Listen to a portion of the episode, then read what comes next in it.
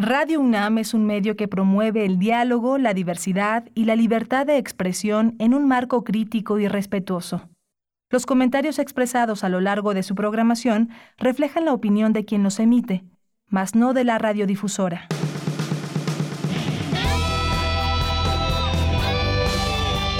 Prisma RU. Relatamos al mundo.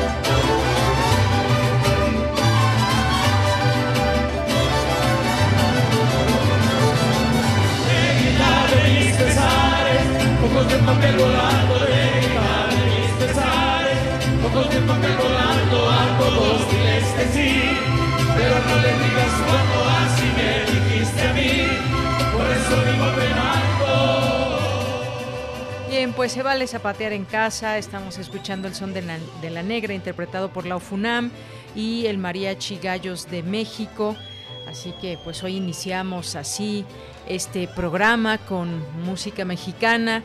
Y pues hoy es 15 de septiembre del año 2020 que quedará grabado en la memoria también de los festejos patrios que no serán de la manera en como de manera común se lleva a cabo en la Ciudad de México, en los distintos estados de la República Mexicana, incluso en las alcaldías. Hay un programa de parte pues, de los estados, de las alcaldías, de manera diferente. Se seguirá el grito a través de de la televisión, de las redes sociales. Cada quien ha dispuesto ahí distintas actividades que podrán seguirse en línea. Eh, de esta manera evitamos contagios, evitamos esas aglomeraciones que normalmente se llevan a cabo en distintos puntos y que a mucha gente le gusta festejar, salir, eh, ver los juegos pirotécnicos, eh, pues dar el grito, eh, tradicionalmente también ahí en el Zócalo de la Ciudad de México. Está cerrado el Zócalo capitalino y pues bueno, aquí en la ciudad algunas alcaldías prepararon ya programas musicales, culturales para que los vecinos disfruten a través de redes sociales. Ahí distintas alcaldías lo han hecho y lo están haciendo de esta manera, con distintas transmisiones que pueden consultar también a través de las redes, a través de Internet.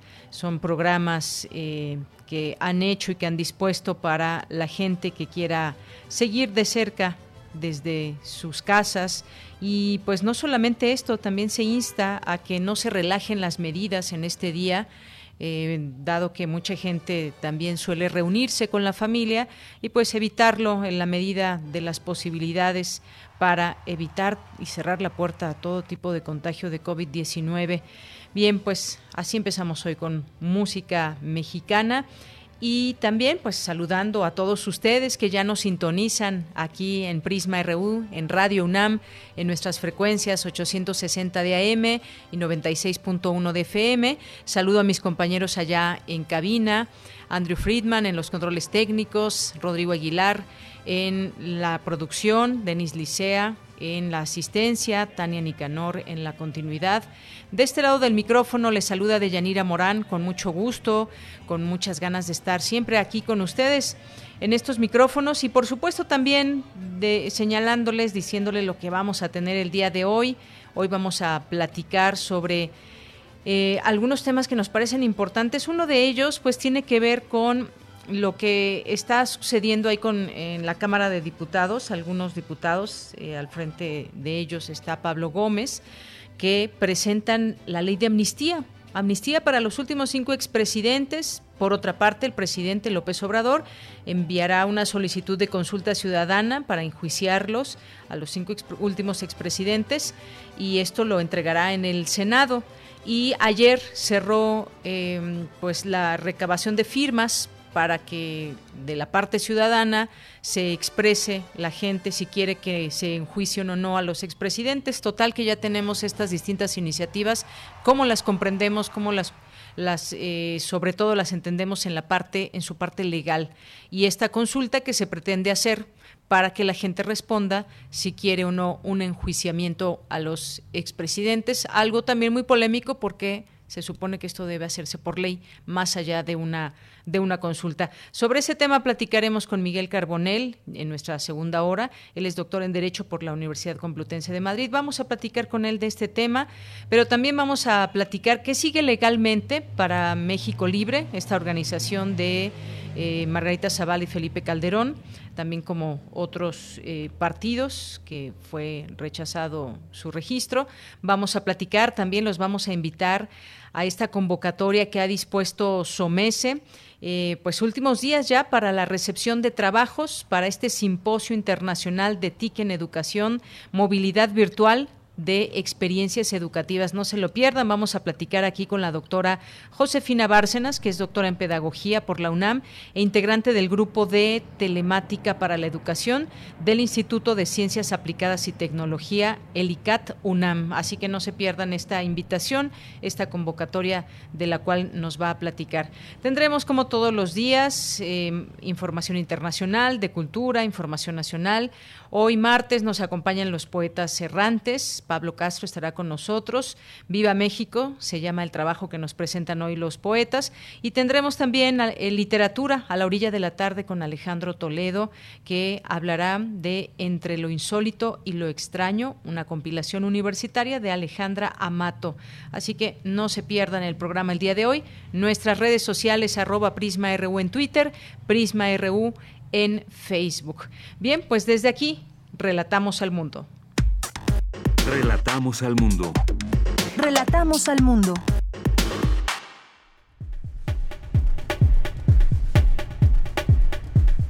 Y en este martes 15 de septiembre del año 2020, en los temas universitarios, la pandemia por COVID-19 no ha detenido los procedimientos quirúrgicos en hospitales. Los nuevos protocolos sanitarios asegura, aseguran la salud de médicos y pacientes. Enfermedades como la diabetes y la obesidad tienen impacto en la severidad de la COVID-19, mas no en la posibilidad de infectarse, afirma investigadora. En los temas nacionales, el presidente Andrés Manuel López Obrador solicitó realizar una consulta popular para determinar si deben o no ser juzgados sus antecesores por los delitos que cometieron. Por su parte, el diputado de Morena, Pablo Gómez, solicitará que se someta a consulta popular si el Congreso emite o no una ley de amnistía para expresidentes. En otro tema, el mandatario López Obrador aseguró que el avión presidencial se venderá en más de 2 mil millones de pesos. Santiago Nieto, titular de la Unidad de Inteligencia Financiera, ligó al ex gobernador de Chihuahua, José Reyes Baeza, con la estafa maestra al asegurar que desvió 129 millones de pesos del ISTE. La administración que Claudia Sheinbaum, eh, de Claudia Sheinbaum en la Ciudad de México anunció obras públicas y privadas por 76 mil millones de pesos, sin cumplir con los criterios de participación ciudadana de la Ley de Planeación. El Ejecutivo Federal determinó dar la condecoración Miguel Hidalgo en grado collar a 58 integrantes del sector salud por la atención de la emergencia sanitaria. Y en materia internacional, el Centro Chino para el Control y la Prevención de Enfermedades estimó que una vacuna contra el coronavirus estará disponible para su población en noviembre próximo. El empresario Bill Gates llamó a las autoridades estadounidenses a gastar entre 8 y 10 mil millones de dólares para apoyar con vacunas contra la COVID-19 en países de todo el mundo. Debido a los incendios en la región de Pantanal al sur de Brasil, el Ejecutivo declaró estado de calamidad, con lo cual pueden intervenir las Fuerzas Armadas para el combate del desastre y la atención a la población. Prisma RU. Relatamos al mundo. Una de la tarde con 13 minutos. Los números del coronavirus en México con datos de la Secretaría de Salud al día de hoy son los siguientes. Hay 770.197 casos negativos, 78.550 casos sospechosos, 671.716 casos confirmados. 71.049 defunciones confirmadas, 703.221 casos estimados, 36.616 casos activos estimados y 475.795 personas que se han recuperado a lo largo de esta pandemia. Y el día de ayer el subsecretario Hugo López Gatel se refirió a estos días de festejos patrios y hace un llamado para no relajar las medidas y evitar así contagios. Vamos a escucharlo. Efectivamente, ahora que vienen las fiestas patrias, los días 15 y 16 de septiembre, existe un alto riesgo de que se relaje el confinamiento. No solamente en tema premiante que resolver, sino que el contacto físico entre personas pudiera también ser no cuidado y que se pierda la sana distancia, el lavado de manos, el uso de cubrebocas en espacios públicos eh, cerrados, el que la gente con síntomas no salga a la calle. La epidemia no ha acabado. Es una excelente noticia que llevemos ya siete semanas consecutivas en una fase de descenso. Hoy, por cierto, tuve el privilegio de que la doctora Claudia Sheinbaum me invitara a su informe COVID. Y aunque yo ya conocía todo lo que están haciendo, me quedé profundamente impresionado por la integralidad la creatividad y la extensión, la dedicación de la estrategia de control de COVID en la Ciudad de México. Puedo decir con sinceridad que es una de las más completas, si no la más completa, para atender la zona más compleja de control epidémico, que es la Ciudad de México. Bien, pues ahí las palabras del doctor López Gatel y pues ahí el exhorto a no relajar las medidas para evitar contagios de COVID-19. Bien, nos vamos a nuestro campus universitario. Bien, pues... En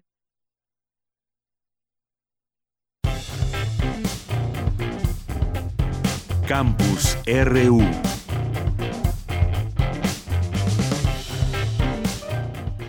Bien, pues ya en nuestro campus universitario nos vamos con Cristina Godínez. Enfermedades crónicas recrudecen el padecimiento de la COVID-19. Adelante, Cristina. Buenas tardes, Deyanira. Un saludo para ti y para el auditorio de Prisma RU. Al participar en el programa La Universidad Responde de TV UNAM, María Teresa Tuciel Luna, del Instituto de Investigaciones Biomédicas, aseguró que una persona puede estar contagiada sin desarrollar la COVID-19 y quizás sin complicación, aunque esto dependerá de factores genéticos, ambientales y de la comorbilidad. Las comorbilidades tienen un impacto en la progresión a, a la severidad no en la posibilidad o no de infectarse por el virus. En este sentido, la posibilidad de infectarse o no con el virus va a depender más de, otro tipo de condiciones, condiciones eh, sociodemográficas, eh, lugar de residencia, tipo de trabajo, eh, exposición, horas de exposición en transporte público, en condiciones de cercanía con otras personas, falta de medidas de higiene, etcétera. Por su parte, Carlos Alberto Aguilar Salinas, del Instituto Nacional de Ciencias Médicas y Nutrición Salvador Subirán, expresó que los adultos jóvenes de 20 a 40 años de edad que padecen obesidad y diabetes son quienes tienen mayor posibilidad de enfrentar una situación compleja. Una de las características eh, peculiares a nuestra población es el hecho de que los adultos jóvenes particularmente tienen una prevalencia alta tanto de obesidad como de diabetes. Uno de los trabajos que ha sido realizado en el Instituto Nacional de Ciencias Médicas y Nutrición se identificó que las personas entre 20 y 40 años que tienen diabetes y que tienen obesidad son los que tienen el mayor riesgo de tener letalidad y una forma grave de COVID. Por lo tanto, las personas que tienen diabetes y que son jóvenes tienen que tener un control adecuado de su enfermedad. Deyanira, cabe señalar que en el país hay alrededor de 10 millones de mexicanos con diabetes y 75% de los adultos tiene sobrepeso. Además, 20% de los diabéticos comenzó con la enfermedad cuando era una persona joven. Este es el reporte. Muy buenas tardes. Gracias, Cristina. Muy buenas tardes. Nos vamos ahora con Dulce García, académico de la UNAM, explica cómo se realizan las cirugías en tiempos de COVID-19. Adelante, Dulce, muy buenas tardes. Deyanira, muy buenas tardes a ti al auditorio de Prisma RU. La llegada de la pandemia por COVID-19 cambió el panorama de la vida diaria, sobre todo en el campo de la medicina. Se establecieron nuevos protocolos de atención a los pacientes que buscan no exponer al riesgo de contagio ni a médicos ni a pacientes. Una de las actividades médicas más delicadas en medio de la contingencia sanitaria es la de las cirugías, puesto que hay intervenciones de este tipo que no pueden esperar. Según señala el doctor Hugo Laparra Escareño, académico del Departamento de Cirugía de la Facultad de Medicina de la UNAM, los quirófanos se han vuelto más seguros cada vez. Los dispositivos que se utilizan en la actualidad se pueden utilizar con, con más seguridad. Sin embargo, todavía tenemos esas dudas de qué cirugías sí es seguro realizarlas o qué cirugías debemos esperar un poquito más de tiempo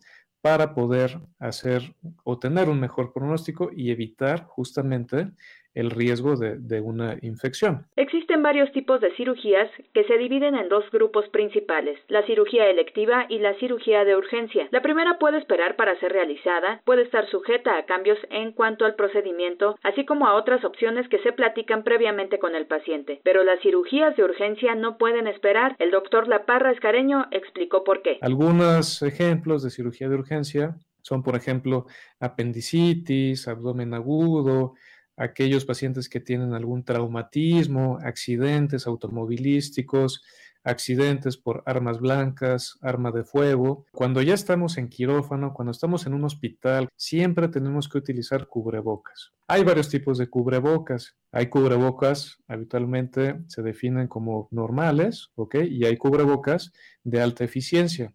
¿Por qué de alta eficiencia? Porque filtran habitualmente el 95% de las partículas y esto obviamente hace que sea más seguro. Las caretas tienen la función justamente de evitar el contacto de las secreciones con los ojos. Hay algunos hospitales que incluso han hecho cirugías eh, a distancia utilizando la opinión de varios médicos especialistas conectados de forma remota para estar en el quirófano y finalmente eh, hacer una cirugía en conjunto. Finalmente, el doctor Hugo Laparra dijo que en el hospital donde él labora, el seguimiento estricto de los protocolos de seguridad ha logrado que la tasa de infección sea incluso más baja que la de algunos hospitales más prestigiosos de otros países. Añadió que la UNAM ha hecho grandes esfuerzos por enseñar a los estudiantes de medicina desde las primeras etapas de su formación a seguir dichos protocolos de seguridad, desde llevar una buena relación con el paciente hasta aprender a utilizar de forma correcta el equipo de protección personal personal. Este es el reporte.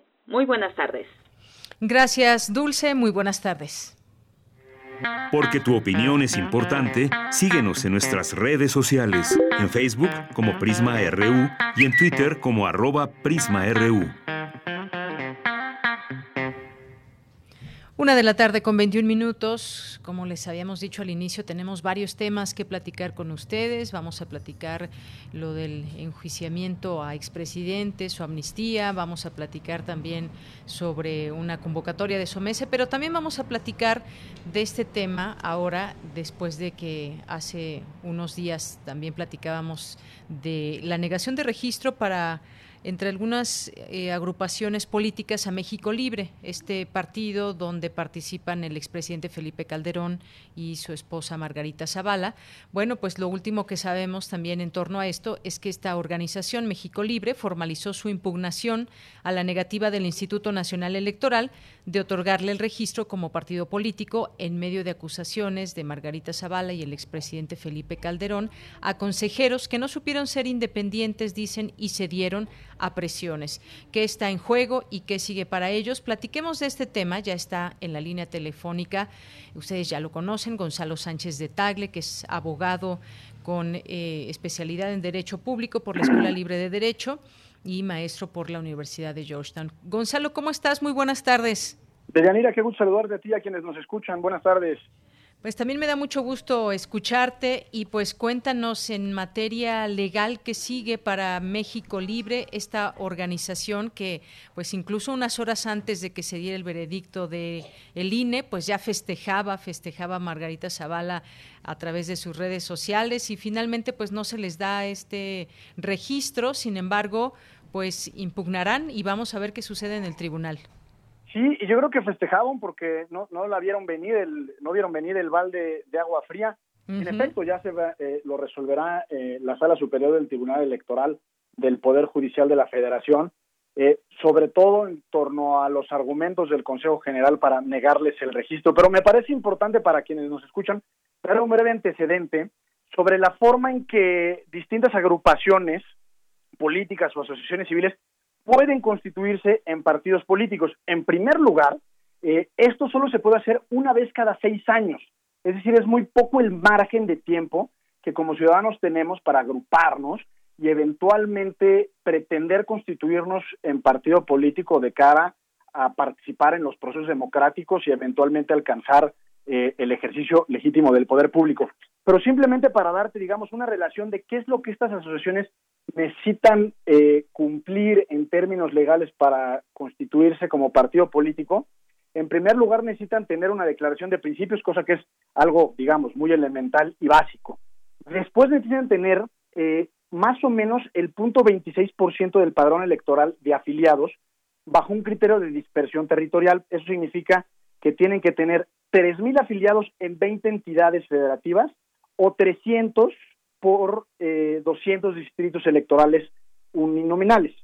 Una vez tenido eso, se tienen que hacer eh, o celebrar estas famosas asambleas, lo mismo, en 20 entidades o 200 distritos, y después crearse o hacerse la, celebración de la Asamblea Nacional Constitutiva como partido político nacional.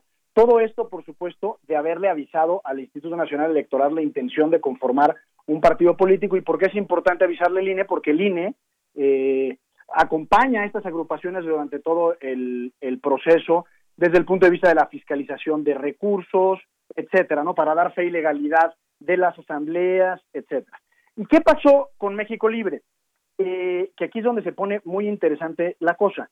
Eh, lo que dijo el INE es que recibieron alrededor del 8% de sus recursos, es decir, de sus donativos, no fueron identificados. ¿Y esto por qué? Porque los recibieron por conducto de esta, de este, de esta herramienta bancaria que se denomina CLIP. Y en ese sentido, dicen los consejeros del INE que no fue posible identificar propiamente a las personas físicas que realizaron estos donativos. Y en ese sentido, si nos quedáramos en ese, en ese, en ese estándar de análisis, pues es correcto, es decir, pues no hay forma de, identificar una buena cantidad de digamos, eh, quienes los apoyan, es que en realidad sí es perfectamente identificable porque no solo se tienen los últimos cuatro dígitos de la tarjeta de crédito o de débito, sino que además eh, cada una de estas personas presentó una copia de su credencial de lector, tienen un número eh, de teléfono celular y una carta de reconocimiento del donativo. Y en ese sentido, a mí me parece, digamos, desde el punto de vista estrictamente jurídico, que esta resolución del Instituto Nacional Electoral eh, es contraria a dos principios fundamentales en la materia. El primero es la falta de, debida diligencia, y eso significa que el INE tiene que hacer todo lo que está dentro de sus facultades y capacidades para realmente cerciorarse si esos recursos son identificables o no, y en ese sentido pudo haber preguntado fácilmente a la Comisión Nacional Bancaria de Valores eh, sobre el origen eh, de esos recursos, sobre los datos de las tarjetas bancarias. Y en segundo lugar, el principio que en mi opinión se, se, se contraviene en este caso es el principio de deferencia democrática. ¿Por qué? Porque la autoridad en todo caso debe de aproximarse a este tipo de asuntos bajo una presunción de buena fe y de validez de los actos públicos. Y en ese sentido, en vez de resolver frente a la duda en favor de los derechos, que en este caso, en este caso son los derechos de asociación y participación política, lo hizo en contra y sin pruebas. Y, y, por último, eh, es muy importante establecer que el criterio que adoptó el INE respecto al porcentaje eh, de recursos no identificados no está ni en la Constitución ni en la ley. Es decir, es un criterio de interpretación del Consejo General del, del, INE que lo sacaron, digamos, eh, de alguna especie como de lo que existe en la Constitución, eh, por cuanto a que si en las elecciones hay alguien que se exceda en 5% del presupuesto, eh, para su propio proceso electoral se puede anular esa, esa elección. Y más o menos esas, digamos, eh, las razones que, dio el Instituto Nacional Electoral para negar el registro a México Libre.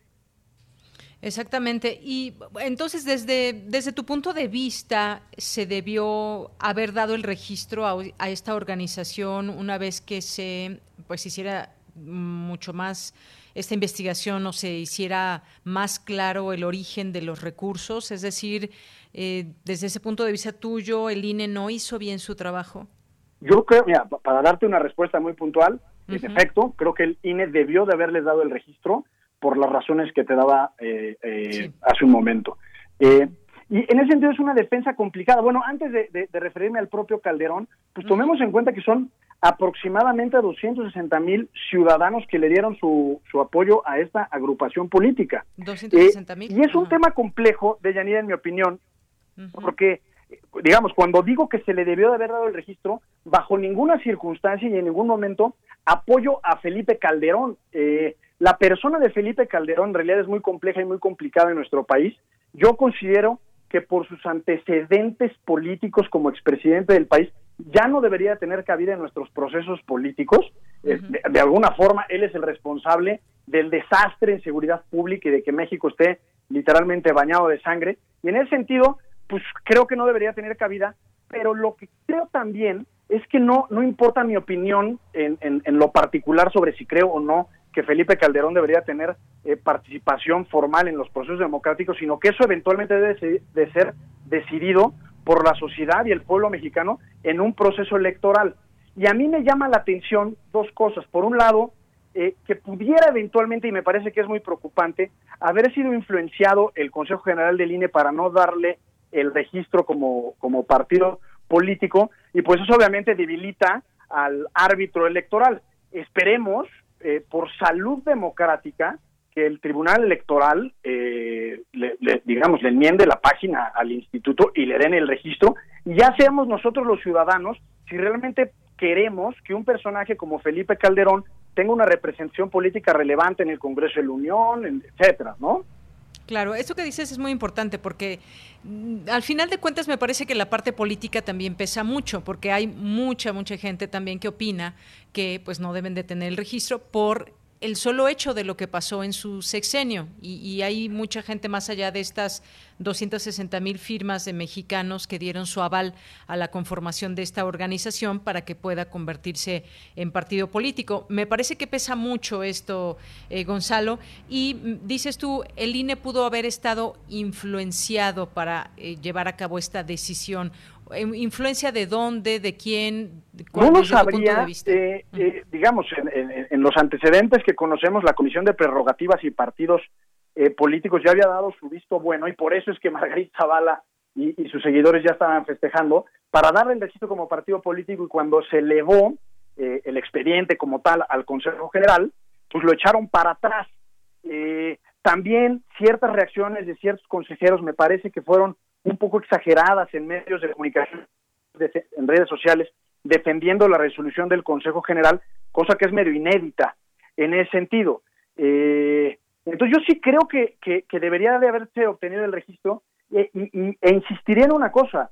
Eh, Felipe Calderón puede ser una persona eh, deleznable para nuestro político, pero eso debe de quedar en nuestra opinión personal y no trascender esa opinión a, una decisión o una discusión que eventualmente sostener respecto a si tienes derecho o no a participar en política. Eh, hay que recordar que al día de hoy Felipe Calderón no ha sido acusado, ni siquiera imputado de la comisión de ningún delito.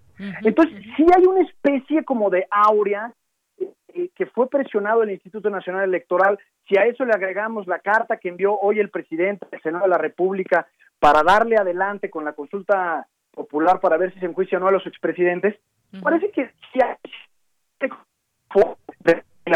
la oposición, cosa que me parece muy grave, ¿no? Gonzalo, te perdimos tantito los últimos segundos. No, lo que te decía es que, que, si a esto le aunamos la carta que envió López Obrador al Senado de la República para proceder con la consulta popular para ver si los mexicanos y mexicanas decidimos si se enjuicia o no a los expresidentes. Entonces sí me parece que hay un contexto generalizado eh, respecto a no permitirle a Felipe Calderón participar en política. Recordemos que, que, que, quizás la persona que más detesta el presidente de la República es al propio Felipe Calderón bajo las acusaciones del fraude electoral del año 2006. Entonces, sí, sí creo que, que esto trasciende lo estrictamente jurídico, insisto, porque desde una perspectiva netamente legal no se sostiene la negativa de registro y sí puede haber eh, pues, influencia, digamos, de, agentes externos al Consejo General para que no le dieran el registro a, esta asociación eh, política y le van a dejar todo el peso, digamos, y el costo político al Tribunal Electoral, ya sea que resuelva en el sentido de darle el registro o no hacerlo, en demérito siempre, eh, o en este caso en particular, de la propia autoridad jurisdiccional en materia electoral. Muy bien. Pues sí, hay que ser muy claros en todo esto, como tú bien lo, has expuesto, más allá de las opiniones en torno a Felipe Calderón y a su esposa, que pues están visiblemente dentro de este esta agrupación juntos, pues también está el inutilidad y bueno, pues ya ellos en, en un comunicado pues han señalado que, que, tienen confianza en el Tribunal Electoral del Poder Judicial de la Federación, tanto eh, Felipe Calderón como Margarita Zavala. Veremos cuándo, cuando se dé en su momento esta resolución eh, y también las razones de todo eso. Pero por lo pronto, pues la moneda sigue en el aire y vamos a ver en qué termina esta agrupación. Sí, claro, y si me permites dar un par de conclusiones, la primera es que durante muchos años hemos insistido en eliminar y retirar el manejo de dinero en efectivo de los procesos electorales y políticos. En este caso utilizaron una herramienta como Clip y, digamos, por las insuficiencias quizás de, la herramienta, pues ve la sanción desproporcionada, por un lado. Entonces, en ese sentido me parece que es un mensaje contradictorio. Y por otro lado, eh, y ahora sí ya para concluir, eh, las candidaturas independientes vimos que son ineficaces e ineficientes en este país. La única forma verdadera y real de tomar eh, o participación activa en la política de este país es por conducto de los propios partidos políticos. Y aunque tengan muy mala fama, son fundamentales en cualquier proceso democrático porque representan tendencias ideológicas y son un vaso comunicante entre el gobierno y la ciudadanía. Entonces, en ese sentido, eh, o, doblemente, eh, yo insistiría en que por salud democrática se le debería reconocer el registro a esta agrupación y que como ciudadanos en el ejercicio de nuestro voto castiguemos a Felipe Calderón si fuera necesario al no votar por él o en su caso hacer campaña en contra de él o en favor de otro partido, pero no así. Es decir, al proyecto político se le tiene que derrotar en las urnas, no por medio de, argucias eh, legales o leguleyas. Claro, y bueno, pues también el acceso que pueden tener en su momento los, los partidos políticos, cuando ya estén conformados como tal, pues todas estas prerrogativas que les corresponden. Eh, y en la parte legal, con esto terminaría mi última pregunta, Gonzalo. En la parte legal, en el caso de Felipe Calderón, como decías, pues no hay algo, eh, alguna denuncia, demanda específica en su contra, pero no hay forma de limitar sus intenciones políticas con todo lo que está pasando y lo que podría, y lo dejo así, eh, eh, en esos términos y lo que podría derivar de la investigación a Genaro García Luna en los Estados Unidos, de que Calderón sí sabía que se estaría sobornando al gobierno de México para dejar actuar a algún, algún cártel en específico? yo creo que todo eso está en el terreno de la especulación y de los trascendidos periodísticos. Eh, al día de hoy, Felipe Calderón, eh, por más mala fama o buena fama que pudiera tener para unos y otros, es un ciudadano común que tiene eh, derecho a ejercer sus prerrogativas políticas como cualquier otro ciudadano. Si eventualmente se le inicia un procedimiento y se determina su culpabilidad, eh, podrían eventualmente suspendérsele sus derechos de participación política, pero al día de hoy no existiría ninguna razón en términos constitucionales y legales por lo cual podamos considerar que él no tiene derecho a participar. Así es. Eventualmente, en todo caso, veremos qué sucede, qué deriva de distintas investigaciones. Por lo pronto, así está esta situación en la parte legal, un punto de vista también interesante desde esa óptica. Pues Gonzalo, muchas gracias como siempre. Al contrario, Yanira, un abrazo.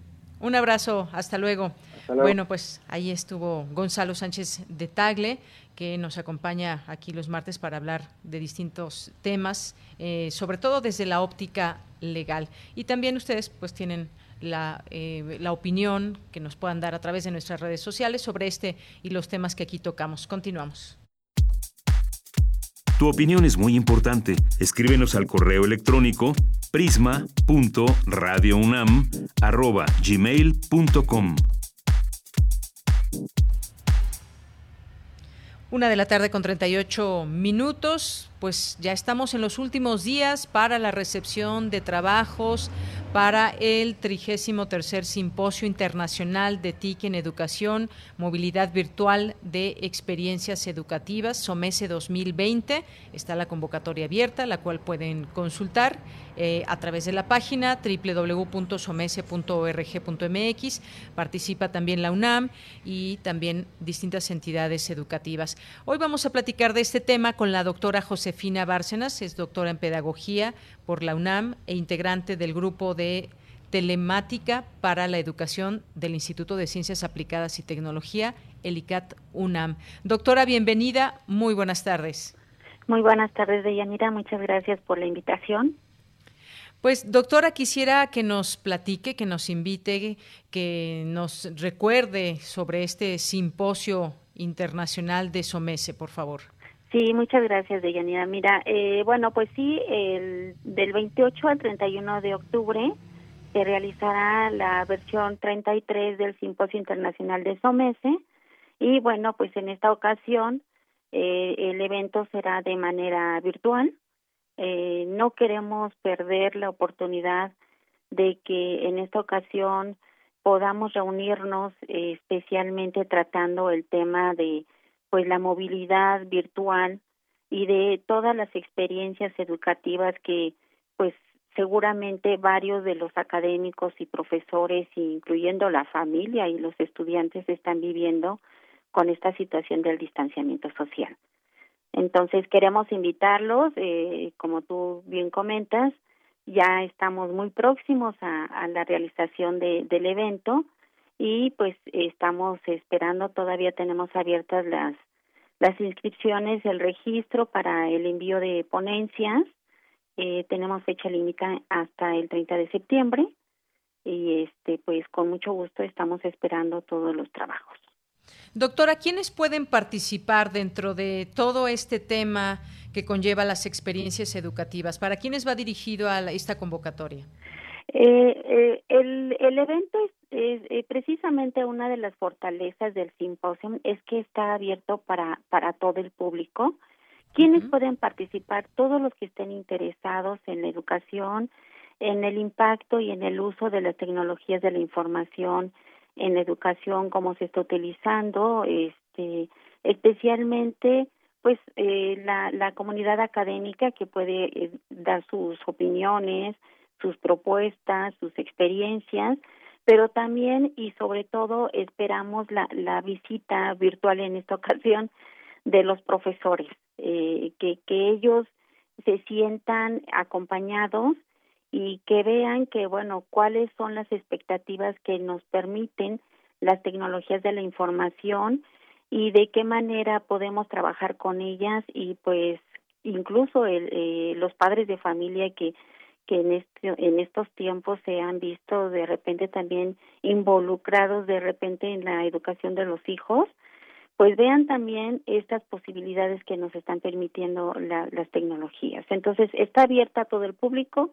los trabajos este los podemos recibir todas las comunidades la comunidad académica de universidades escuelas de, de nivel superior medio superior este de posgrados estudiantes de posgrado y de licenciatura del área están abierta la invitación Bien, como sabemos, este es un simposio muy importante porque es un simposio internacional y cada año, desde hace 33 años, se viene llevando a cabo y participa mucha gente. Es una movilidad muy grande y un esfuerzo muy grande que se hace. En esta ocasión será de manera virtual, no por ello menos importante, no por ello eh, con menos experiencias, sino que pues se trata de construir justamente un escenario donde converja la academia eh, de manera colectiva y pues este es prácticamente el objetivo de este, de este simposio. ¿Cómo se va a poder eh, seguir?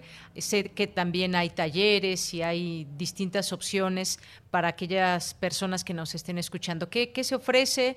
Em, ¿De qué hora a qué hora se va a poder conectar la gente? ¿A través de qué medio? Sí, mira, eh, este, el, el simposio en esta ocasión se está organizando conjuntamente con la Secretaría de Educación Pública a través de la de televisión educativa. Y bueno eh, estamos también con con la el Politécnico el Instituto Nacional de Politécnico. Entonces el Instituto Nacional de Politécnico nos va a permitir este utilizar su plataforma para que podamos tener reuniones virtuales con cada uno de los ponentes que quieran participar. Se va a hacer salas de conversación.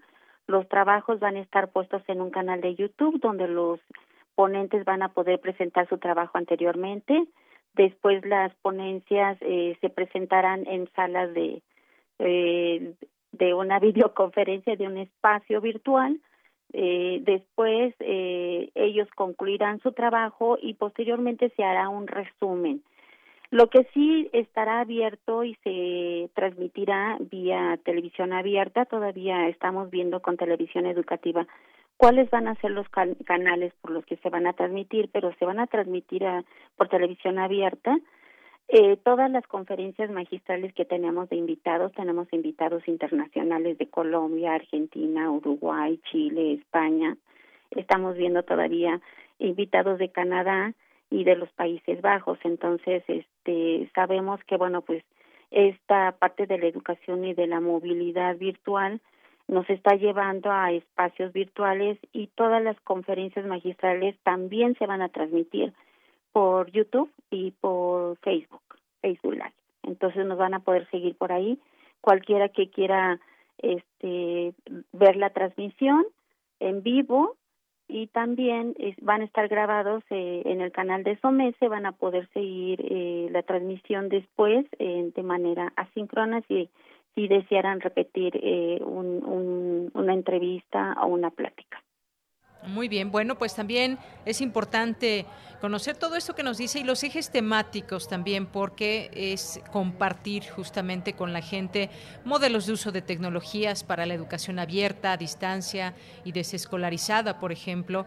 También se va a tocar este tema ahora de lo que está sucediendo con el tema de COVID-19, gestión de conocimiento para la nueva normalidad, políticas educativas para la nueva normalidad. Es decir, me parece que aquí algo muy importante será el compartir esas vivencias y esas formas también de ver, de ver la educación en nuestros días. Sí, efectivamente, y también uno de los temas muy importantes que estamos integrando ahora es la parte de la educación e, e inclusión. Sea, todas las comunidades de estudiantes que, que pues de alguna forma pues tienen ciertas problemáticas para estar en un espacio físico, las experiencias que se han tenido con ellos, y bueno pues las propuestas que hay en cuanto a la educación en, grupos de estas comunidades de estudiantes. Entonces sí son este varios ejes temáticos que tenemos considerados incluyendo también este políticas educativas no que también son tan importantes en estos tiempos para para nosotros y, y, saber a qué nos estamos enfrentando por ejemplo con el uso de redes sociales en educación la ética este en ética no y, y todas las cuestiones legales de, de, de derechos de autor incluso. Entonces bueno pues, los invitamos estamos abiertos este, esperando sus trabajos Claro, además son temas muy actuales que pues se deben, por supuesto que de discutir y de que los entendamos todos. Estamos habituándonos también a estos nuevos escenarios y será importante también seguramente este tema dentro de este simposio. Y entre las actividades, doctora, pues sé que va a haber conferencias magistrales, paneles de discusión que pues seguramente van a ser muy enriquecedores, conversatorios o ponencias. Eh, también va a haber un encuentro de cómputo infantil y juvenil. Están también abiertos a este público de niños y jóvenes. Sí, eh, esta es una este, modalidad que se ha estado haciendo desde que se hizo la primera versión de, de del simposium. Eh, la Academia Mexicana de Ciencias eh, también participa activamente en la cuestión de cómputo infantil. Entonces se invita a los niños, en esta ocasión igual va a ser virtual, para que eh, pues nos platiquen sus experiencias de cómo están viviendo este la educación en línea, cuáles eh, son los problemas que han enfrentado, cómo se sienten que es algo que nosotros queremos saber, ¿no? Este, las tecnologías de la información nos acercan y es importante que, que ellos sientan que estamos eh, pensando en ellos y que están cerca de nosotros. Entonces sí, eh, efectivamente, vamos a tratar de, de, de hacer, eh, incluir a todas las comunidades y bueno, pues qué mejor espacio y además por el medio que, que pensamos es el, uno de los más importantes que en este momento eh, nos pueden acercar precisamente como seres humanos, ¿no? Así es, doctora. Pues bueno, solamente me parece que nos resta también conocer pues eh, este todo lo que ha preparado Somese para este año, recordarles también que está abierta aún esta convocatoria, se cierra el 30 de septiembre para también la recepción de ponencias, videos que será del 10 eh, abrió el 10 de julio, cierra el 30 de septiembre. Y el registro de talleres es del 3 de octubre al 14 de octubre el simposio, recordar las fechas, todavía estamos muy a tiempo, 28, 29 y 30 de octubre. Y el encuentro infantil y juvenil se llevará a cabo el 31 de octubre y pues nos resta más que invitar a la gente métanse a la página donde pueden encontrar ahí todo el registro, la invitación, la convocatoria a este 33 Simposio Internacional SOMESE 2020, Movilidad Virtual de Experiencias Educativas. ¿Algo más que quiera agregar, doctora? Pues muchas gracias, eh, darte las gracias, Deyanira, por este espacio, por pues para que podamos invitar a todas las comunidades académicas de universidades, escuelas, que quieran acompañarnos y sobre todo este hacerles visible que eh, los canales de comunicación virtuales podemos estar presentes, podemos estar comunicados y que esta es una oportunidad para que veamos la virtud que nos proporciona las tecnologías de la información precisamente para acercarnos. Y, y bueno, pues precisamente de eso se trata este simposio. Los esperamos eh, ya posteriormente, pues tal vez igual nos les hagamos otra visita. Y eh, ya también hace dos años anduvimos por ahí con ustedes, bueno, estuvo eh, Alfredo García, que es el presidente de SOMESE, también para invitarlos al simposio 31 y bueno, pues en esta ocasión nos estamos invitando para el 33. Y pues agradezco pues mucho el espacio. Y nosotros agradecemos también esta oportunidad que nos dan de conocer más de Somese y hacer vigente esta invitación también a través de estos micrófonos y en esta participación que también tiene la UNAM. Pues doctora, muchas gracias, un abrazo y cualquier cosa, pues este espacio está dispuesto para seguir hablando, invitando a la gente a que participa, sea parte de Somese 2020. Muchas gracias. Gracias, Deyanira, y hasta luego. Hasta luego. Muy buenas tardes, doctora. Fue la doctora Josefina Bárcenas, doctora en Pedagogía por la UNAM e integrante del grupo de Telemática para la Educación del Instituto de Ciencias Aplicadas y Tecnología, el ICAT UNAM. Síganlo en sus redes sociales, arroba ICAT UNAM. Relatamos al mundo. Relatamos al mundo. Nacional RU.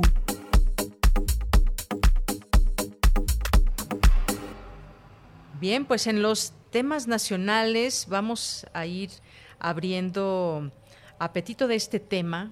Me imagino que también todos ustedes que nos escuchan, pues eh, están atentos a lo que puede suceder dentro de lo que está pasando en la política nacional. Hace rato hablábamos del registro no dado hasta hoy de esta agrupación México Libre, están pasando muchas cosas y hay también en marcha una posible consulta para que la gente, como se ha hecho en otras ocasiones, a través de consultas se decidan grandes temas. Y ahora uno de los grandes temas, pues es si se enjuicia o no, o si se abren procesos de investigación por delitos que pudiesen haber cometido en sus mandatos cinco expresidentes, de Salinas, Carlos Salinas de Gortari para acá.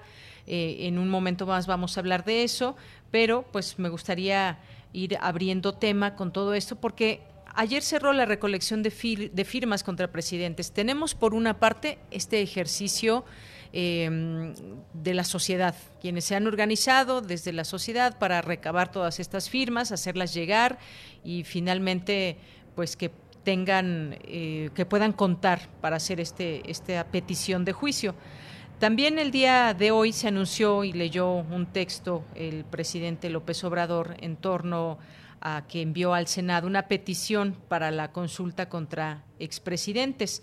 Pero por otra parte también tenemos, también tenemos que en la Cámara de Diputados se presentó una iniciativa, una iniciativa que pretende dar amnistía a los, a los presidentes, a los últimos presidentes, eh, a los cinco últimos, y la presenta Morena, esta ley de amnistía a través de Pablo Gómez y otros, y otros diputados como una ley de amnistía para los expresidentes y que, eh, pero dicen, acotó el mismo, el mismo diputado, que la propuesta solo tiene como fin que la ciudadanía decida en una consulta si se le perdona, en caso de que no, retiraría el proyecto. Pero la pregunta sería entonces, ¿por qué presenta el proyecto? Vamos a dejar así la pregunta abierta para hacérsela a nuestro siguiente entrevistado, que lo tendremos después de, las dos de la tarde, así que quédese con nosotros. Y por otra parte, pues también invitarlos, si ustedes quieren eh, seguir el grito de independencia, pues lo pueden hacer a través de distintas eh, plataformas. Decía al inicio que las distintas alcaldías aquí en la Ciudad de México han ya dispuesto de pues distintas actividades que se podrán seguir a través de las propias redes sociales de, las alcaldías y pues hay programas musicales, culturales, de pirotecnia, hay también eh, pues programas que invitan a la información, que darán datos de la información, de la independencia y también pues en los distintos lugares de las alcaldías que normalmente mucha gente acude a ellos. Uno, uno de estos casos es Coyoacán, donde se reúne mucha gente, a los antojitos mexicanos, a, a, todos los lugares y toda la, oferta que tiene Coyoacán, se hace una, una feria normalmente y demás, pues todo esto estará cerrado, la demarcación en esta parte de la delegación, eh, los jardines permanecerán cerrados. Todo eso para evitar contagios. Mucha gente, pues yo sé que tiene toda la buena intención de festejar de la mejor manera, pero pues más vale en esta contingencia de salud cuidarnos todos. Así que, pues bueno, esa será la manera en que hoy, se festeje el grito de independencia. Y bueno, pues nos vamos a ir al corte, nos vamos a ir al corte con una canción de los folcloristas, una canción que seguramente muchos de ustedes la reconocerán y les gustará mucho, a mí en particular me gusta mucho, se llama Tierra Mestiza, y bueno, pues de esta agrupación musical mexicana que pues se ha dedicado no solamente a, la difusión de la música eh, tradicional, sino también pues es investigación, ejecución de sus distintos instrumentos. Y con eso nos vamos a ir al corte y regresaremos con más información. Quédese con nosotros, acompáñenos aquí en Prisma RU de Radio UNAM. Con esto nos vamos al corte.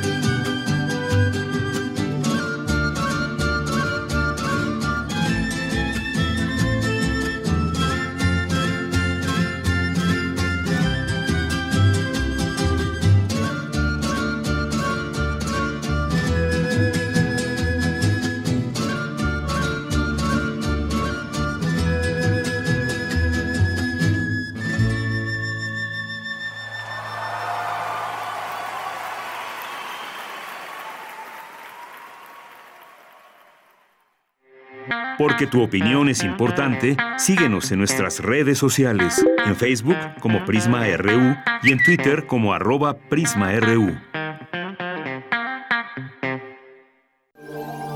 2020. 100 años del nacimiento de Ray Bradbury. Yo soy más entusiasta de Crónicas Marcianas por una serie de razones, porque encuentro que el mejor registro de Bradbury eh, está en sus cuentos, el espacio donde se mueve mejor Ray Bradbury en el cuento.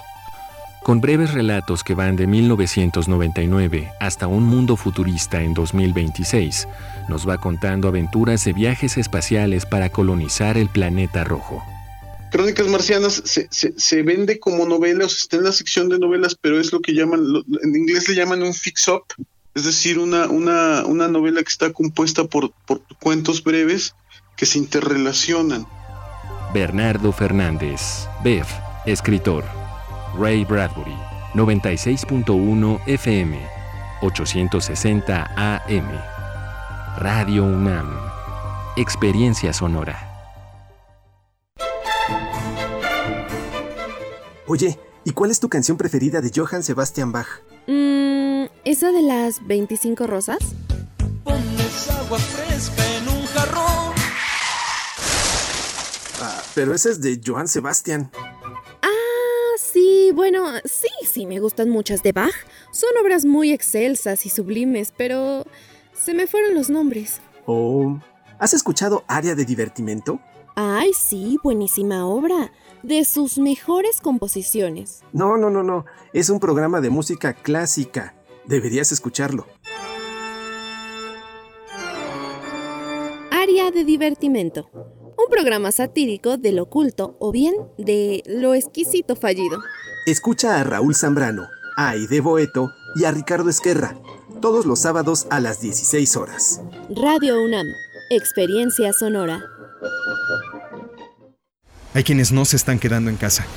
No los ves, pero puedes sentir su generosidad y valor. Doctoras, médicos, enfermeros, periodistas, repartidores.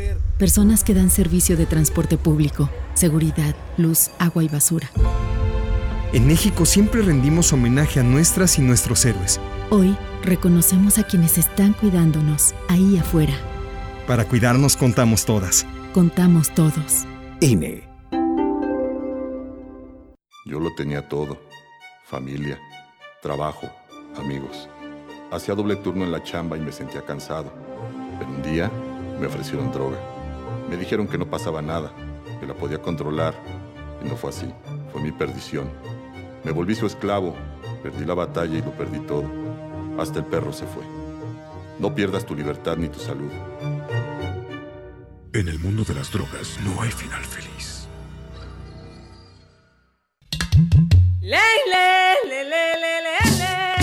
Cada lugar habitado por seres humanos tiene historia y cultura. La música emerge de la tierra como un tipo de planta según el clima. Se alimenta de costumbres, ritos, instrumentos, sensaciones y pensamientos. ¿Quieres escuchar los sonidos de la tierra? Iniciemos el camino sin brújula. Todos los domingos a las 18 horas por Radio UNAM. Conoce al mundo por su música. Radio UNAM. Experiencia sonora.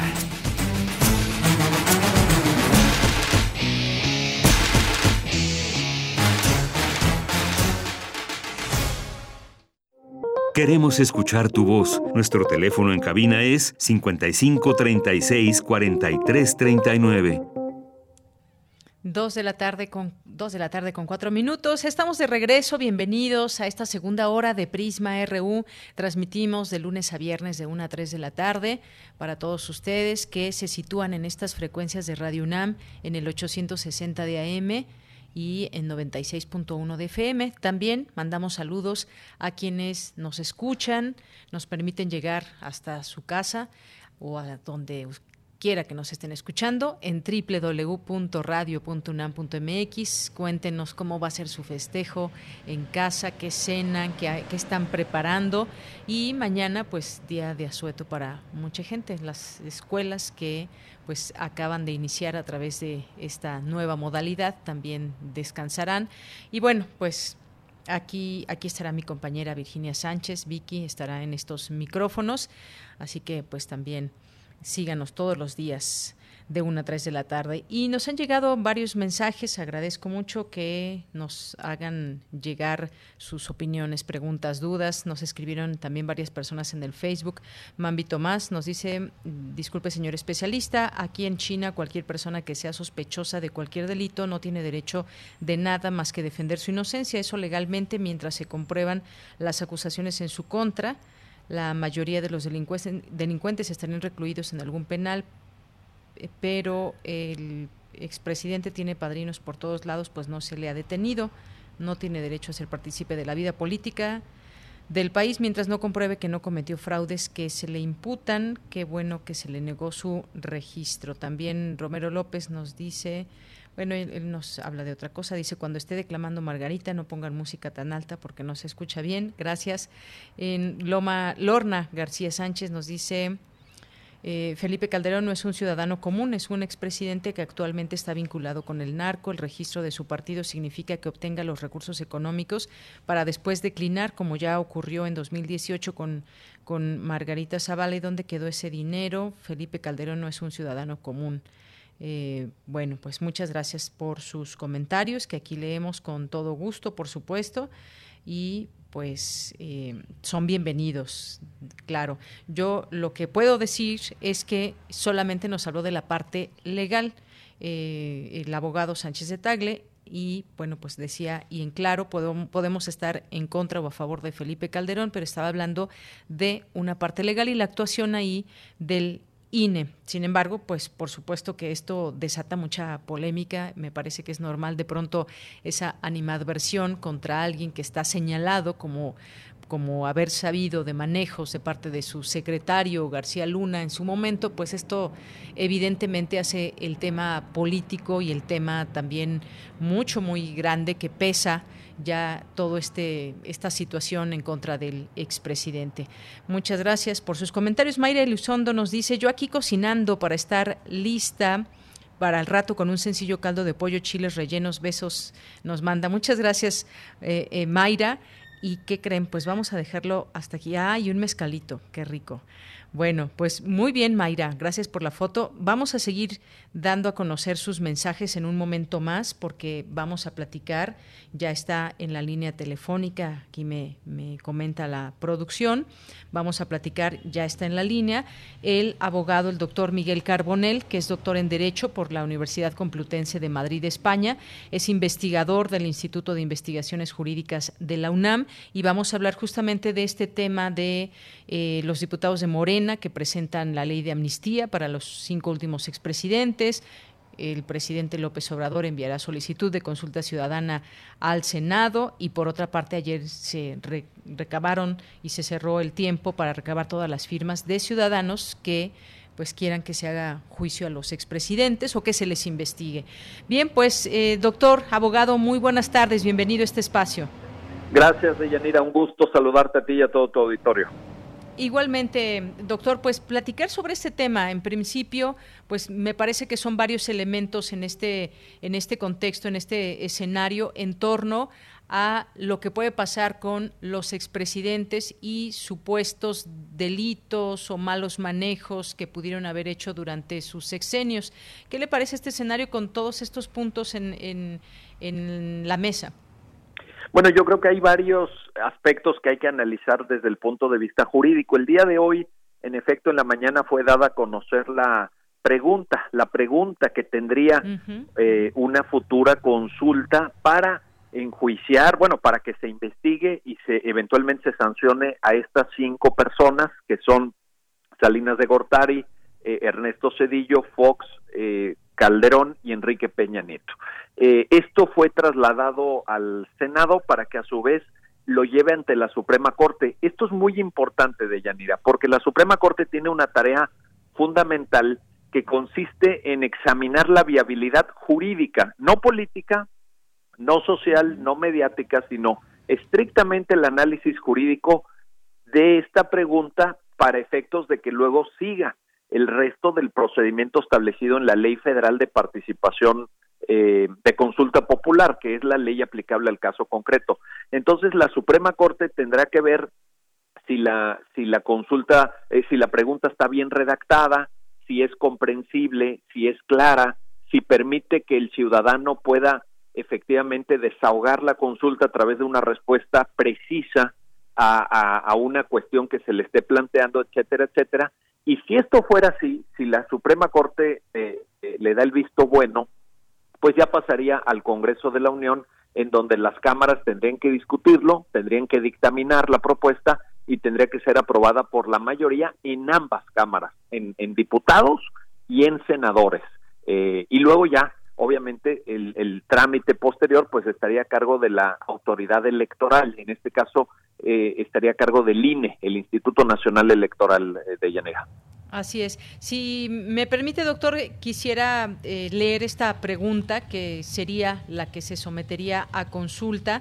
Eh, y, es la siguiente pregunta. ¿Está de acuerdo o no con que las autoridades competentes, con apego a las leyes y procedimientos aplicables, investiguen y, en su caso, sancionen la presunta comisión de delitos por parte de los expresidentes Carlos Salinas de Gortari, Ernesto Cedillo Ponce de León, Vicente Fox Quesada, Felipe Calderón Hinojosa, Enrique y Enrique Peña Nieto antes, durante y después de sus respectivas gestiones? Esa es la pregunta, doctor. Y aquí, pues lo pertinente sería en todo esto, si hay viabilidad jurídica, ¿qué es lo que se avisora en todo esto frente a la Suprema Corte? Porque ya pasó, ya pasó el tiempo, sobre todo mucho tiempo del sexenio, por ejemplo, de Carlos Salinas de Gortari, y uno se pregunta si prescriben los delitos y dependiendo de qué tipo sean, ¿cómo podemos ir configurando y entendiendo esto la sociedad? Es que diste en el blanco, diste en el blanco de Yanira en esta importante pregunta porque justamente cuando tú dices dependiendo del tipo de delitos que sean, ahí es donde yo veo el problema, porque esto no se ha detallado esto no se ha explicado. O sea, esa pregunta, así como la leíste, si te fijas, tiene, tiene mucha ambigüedad. Eh, ¿De qué delitos hablamos? En, ¿En qué momento se cometieron? Yo te diría, por ejemplo, si es un delito de genocidio, esos delitos no prescriben. Está prohibido por la Corte Interamericana de Derechos Humanos. Los delitos que se llaman de lesa humanidad, delitos que generan una violación masiva, grave, estructural de derechos humanos, no pueden prescribir nunca, jamás. En cambio, una cuestión menor de alguna falta administrativa, un desvío de recursos, etcétera, ese sí tiene reglas estrictas de prescripción, pero yo veo ahí el problema de la falta de definición jurídica en la pregunta y eso es lo que me hace suponer, eh, Deyanira, que realmente la Suprema Corte tendrá que poner la lupa sobre la redacción, porque habla de delitos en general.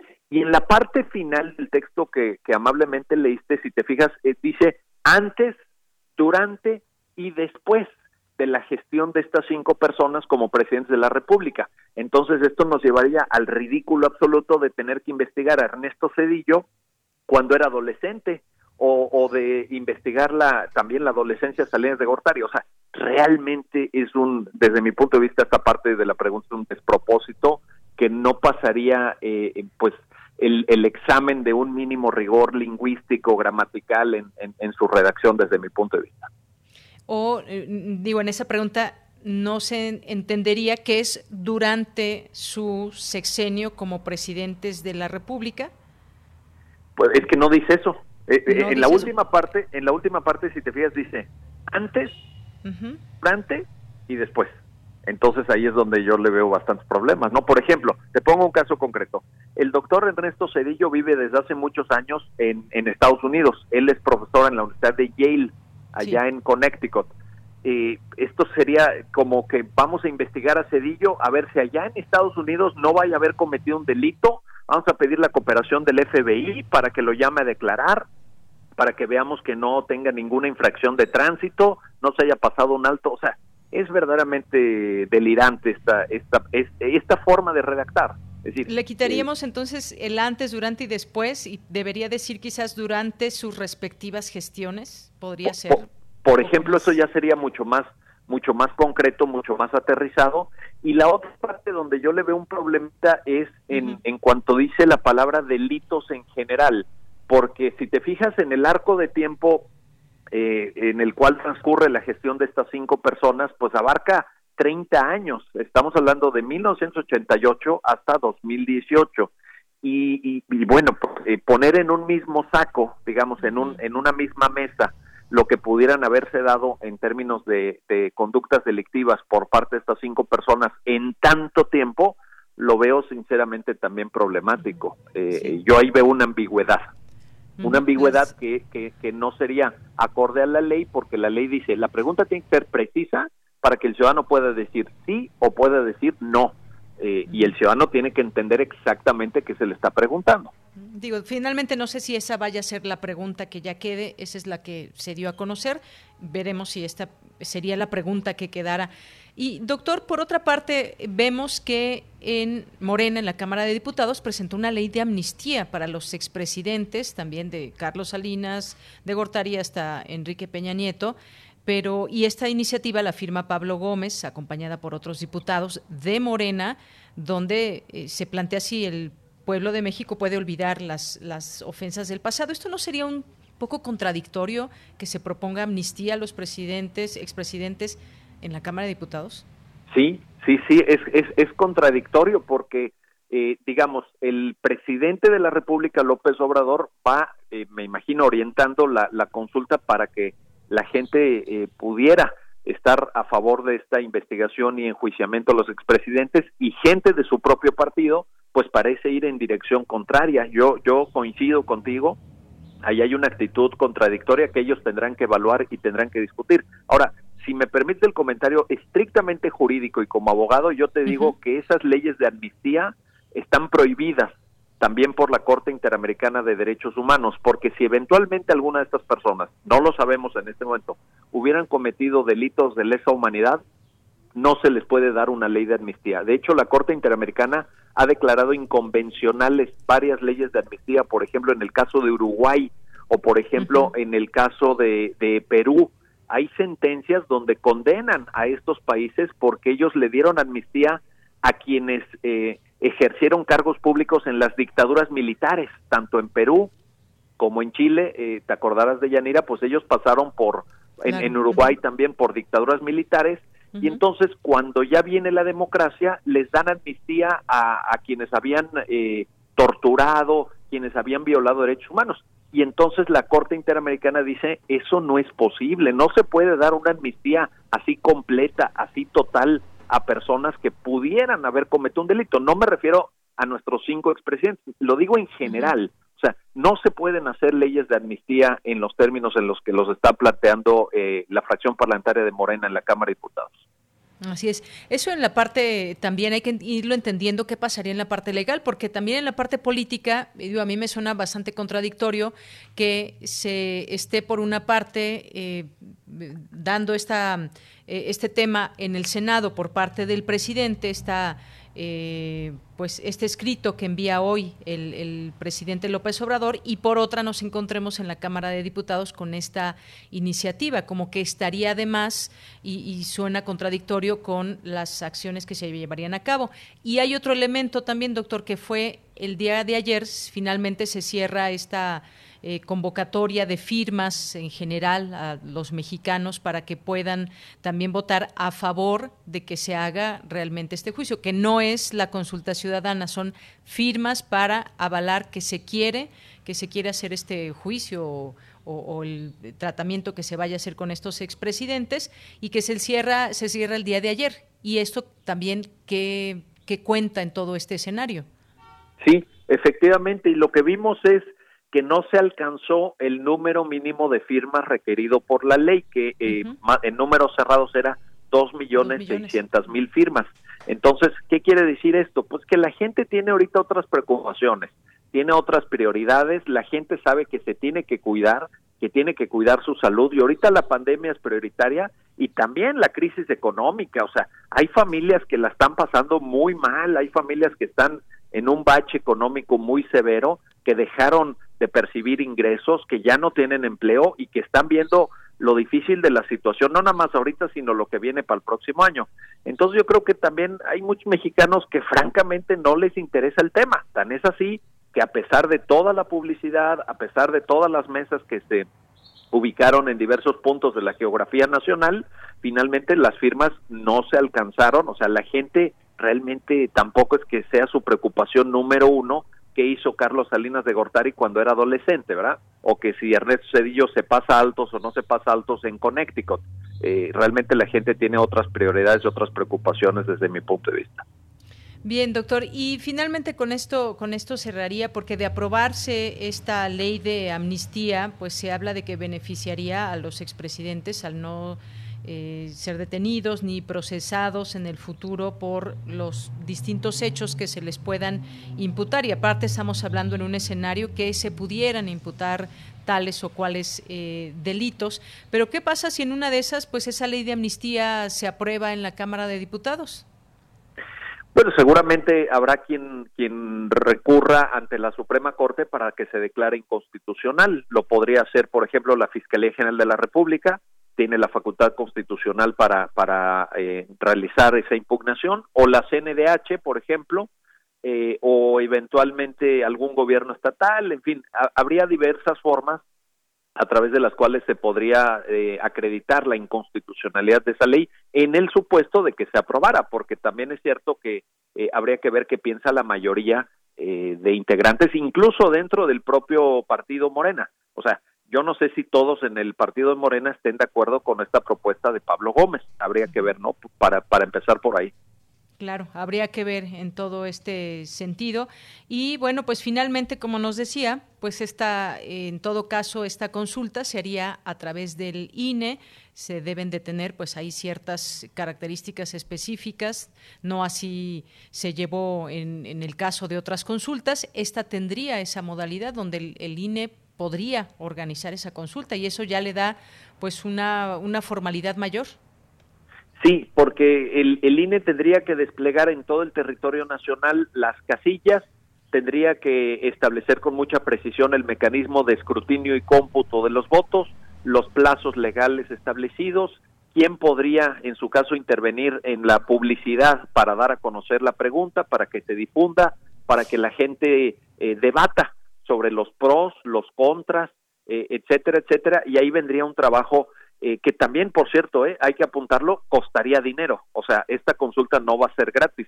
hay una primera estimación, se tendría que ajustar los números, pero déjame te comparto esto. Hay una primera estimación que está alrededor de los 7 mil millones de pesos.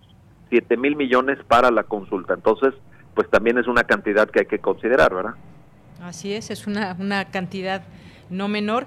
Mira, aquí nos dice Rafael Vázquez, dice, va, eh, Pablo Gómez presenta lo de la amnistía solo para plantear la pregunta y que la Corte no la rechace. Así no incumplen con el debido proceso. Se espera que la gente diga que no se les dé amnistía.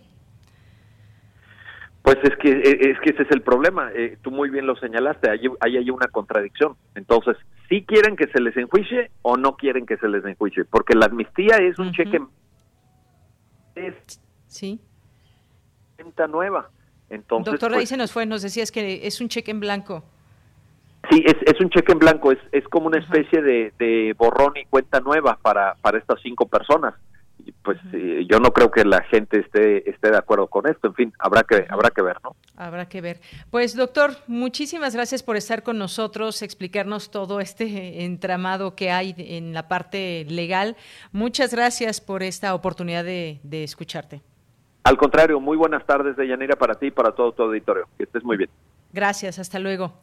Bien, pues fue Miguel Carbonel, doctor en Derecho por la Universidad Complutense de Madrid, España, investigador del Instituto de Investigaciones Jurídicas de la UNAM. Sin duda, pues un tema un tema que hay que entender bien toda esta parte jurídica, eh, la parte política también inserta en todo esto. Y bueno, el caso es que el día de hoy el presidente pues leyó esta petición para consulta contra expresidentes que envía hoy al, al Senado. Y en el, este amplio documento expone las razones para aplicar este ejercicio y el mandatario propone la pregunta que ya comentábamos con el abogado y que pues a su consideración es una pregunta que queda muy abierta. En todo eso también Julio Scherer, consejero jurídico de la presidencia, entregará el escrito entregó ya el escrito a las 11 de la mañana la Cámara Alta al presidente del Senado, Eduardo Ramírez Aguilar, y el presidente de la Junta de Coordinación Política y coordinador de la bancada de Morena, Ricardo Monreal. López Obrador explicó que es muy satisfactorio que un grupo de ciudadanos haya tomado también la iniciativa de recoger las firmas para solicitar esta consulta y aseguró tener información de que si van hoy a tener las firmas que se requieren. Bueno, pues hasta donde se sabe no, no, se habían, no se habían completado cuando ya el plazo eh, había, había cerrado. Así que, pues, todas estas eh, situaciones en el escenario, todo en el sentido si habrá o no enjuiciamiento a expresidentes de, de México, a los cinco últimos. Ahí queda la pregunta hecha y ahí queda también la posibilidad de participación de la gente, ya sea que algunos lo hayan hecho, a través de estas firmas y lo que viene en su momento, si es que se lleva a cabo esta consulta y la pregunta que habrá que responder en esta consulta popular. Bien, pues eh, vamos a continuar, vamos a continuar. Dejamos pendientes también los comentarios de, Twitter y por aquí también, miren, hay una nota que se publica en distintos medios de que se supuestamente la jefa de gobierno Claudia Sheinbaum habría recibido una amenaza de muerte para ejecutarse el día de hoy, 15 de septiembre. La Fiscalía de la Ciudad de México en su cuenta de Twitter dice la eh, Fiscalía investiga el origen de un supuesto mensaje de amenaza en contra de la jefa de gobierno de la Ciudad de México, Claudia Sheinbaum. Dicho mensaje fue recibido a través del C5, posteriormente notificado a la Fiscalía, donde se realizan las indagatorias correspondientes que permitan identificar, en su caso, el origen del mensaje y quien posiblemente lo haya difundido. Cabe señalar que una vez que se tuvo conocimiento del hecho, se dio vista eh, también a la a la Policía de Investigación de la Fiscalía General de Justicia de la Ciudad de México, quien se coordina también ya con la Secretaría de Seguridad Ciudadana de la Ciudad de México para llevar a cabo las indagatorias de gabinete y campo correspondientes. Pues parte de lo que publica en este momento hace unos minutos, la Fiscalía también dice que en apego a sus funciones y atribuciones como área esencial continúa todos los días sus tareas de investigación para combatir la impunidad y bueno, ahí pone a disposición los teléfonos. Este es el tuit que generaron hace, hace un momento. Bueno, pues seguimos aquí con, con los con los tweets que nos habían hecho llegar ustedes. Muchas gracias. Eh, Mario Navarrete Real. Gustavo Urrutia nos dice en respuesta al entrevistado, al parecer los dos millones de firmas se lograron, están eh, colocando folios. Eh, con todo y carencias en la última semana la gente salió a comprar cachitos de lotería también. Gracias, Gustavo Urrutia. Eduardo Mendoza nos dice, a veces ayudo a la cocinada. Hoy con mi madre que prepara el pozole, para el pozole, yo mientras dándole una mano de tigre a la casa con una, un tequilita y cacahuates con ajo y chile de árbol seco. Muchas gracias Eduardo, gracias por la foto. Pues sí, ya veíamos a Mayra con el mezcal, aquí a Eduardo con el tequila. Y bueno, pues muchas gracias por sus, por sus mensajes también. Eh, Carmen Valencia nos dice, Buenas tardes, no entiendo por qué la consulta, si hay razón para enjuiciarlos, hay que enjuiciarlos, ¿sí? También otra de las posturas, Carmen, efectivamente, si hay elementos o no se deben hacer ya de forma y el camino legal sin, sin eh, mediación de una consulta y demás. Muchas gracias por el comentario. Eh, también, bueno, decíamos aquí Mayra que también nos mandó una foto para que va a ser un, sencillo, nos dice, un sencillo caldo de pollo y chiles rellenos. Perfecto, Mayra. Acompañados del, del mezcal, mucho mejor. Gustavo Urrutia nos dice, la consulta y rifa son dos ejemplos de gran movilización de personas para alcanzar fines que benefician a las mayorías. Gracias, Gustavo Urrutia. Gracias a Ingrid. Gracias también a Javier Contreras por aquí, a Mike Hidalgo. También nos escribe nos escribe Alex Cardiel, dice buenas tardes, saludos desde la oficina. Una precisión, Calderón no fue presidente, usurpó la presidencia, que es distinto. Gracias por el comentario. Javier GJ nos dice amigos, muy buenas tardes, aquí se permanece a la escucha. Por favor, no salgan incluso este día. Gracias también a, Margot, a, Abel Fernández que nos dice, hoy se va a poner bueno el noticiario, no me lo pierdo. Pues esperamos no decepcionarte, por supuesto. Abel Fernández, aquí todos los días hacemos nuestro mejor esfuerzo. Luis Ángel Hurtado también le mandamos muchos saludos, maestro. Dulce Arevalo también. Eh, aquí que le gustaría hacer una entrevista al maestro Luis. Ya se ponen de acuerdo a través de Twitter. Muy bien, muchas gracias. Carla Compeán, Lil Morado, Tania también y a todos ustedes que nos escriben, nos escriben a través de nuestras redes sociales. A ver, por aquí no quiero que se escape nadie más. Alfonso de Alba Arcos también, muchas gracias. Y también Eduardo Mendoza que nos dice un abrazo festivo a todo el equipo. Por favor, compártanos igual nosotros qué vas a, degustar y con quiénes festejas esta, esta fecha, familia, amigos, etcétera. Pues solamente en familia, aquí guardados. Una tinga de pollo se antoja, Eduardo Mendoza. Parece ser que, será eso para el rato en la cena. Eh, también muchas gracias aquí a al doctor Miguel Carbonel, a Edgar Chávez García que nos dice, pues si empiezan por la consulta y luego se sacan de la manga la ley sobre la sobre la que se va a hacer la consulta, están haciendo todo al revés. Gracias por el comentario. También eh, Gustavo Rutia que nos dice que sí se lograron las firmas. David 69570, muchas gracias. Gracias también Janet, que nos escucha, nuestra radio escucha, aquí presente también a Roger, Edgar Chávez también nos dice, no lo sabemos, cantidad de libros y artículos de periodistas y testimonios de no periodistas que dan pelos y señales de lo que han hecho los cinco expresidentes, que los abogados no tengan el valor de presentarlo como casos es otro asunto. Muchas gracias. Un punto muy importante. Sí, claro que sí, Edgar. Eh, Abel, que nos dice, discrepo con el doctor Miguel Carbonel, frivoliza demasiado, pero es importante ponerle atención porque su punto de vista es jurídico y qué bueno el matiz. Eh, de, de Deyanira no se sabe si sea la pregunta definitiva, en todo caso es un punto de vista. Gracias, Abel Fernández. Em, gracias también por aquí a, Marco, Marco Fernández, que también nos escribe, a Lot también, que nos manda aquí un, un tuit en particular que pide apoyo. Dice, están acabando con los últimos pirules de lo que fue antes un hermoso bosque antes de la construcción. Estaba viendo aquí, a ver dónde, dónde es esto. No dice nada más. Em, pues aquí lo señala. Es en Tlalpan, en Tlalpan. Muchas gracias. Gracias por este, este envío.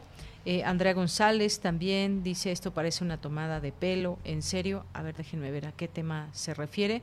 Pues al tema, al tema de la amnistía también que platicábamos hace un momento. También nos dice Andrea, mis hermanas tienen un negocio de pozoles, solo entregan a domicilio y les queda de super lujo. Así que hoy cenaremos eso. Saludos y abrazos. Gracias, Andrea. Qué bueno que andas por aquí.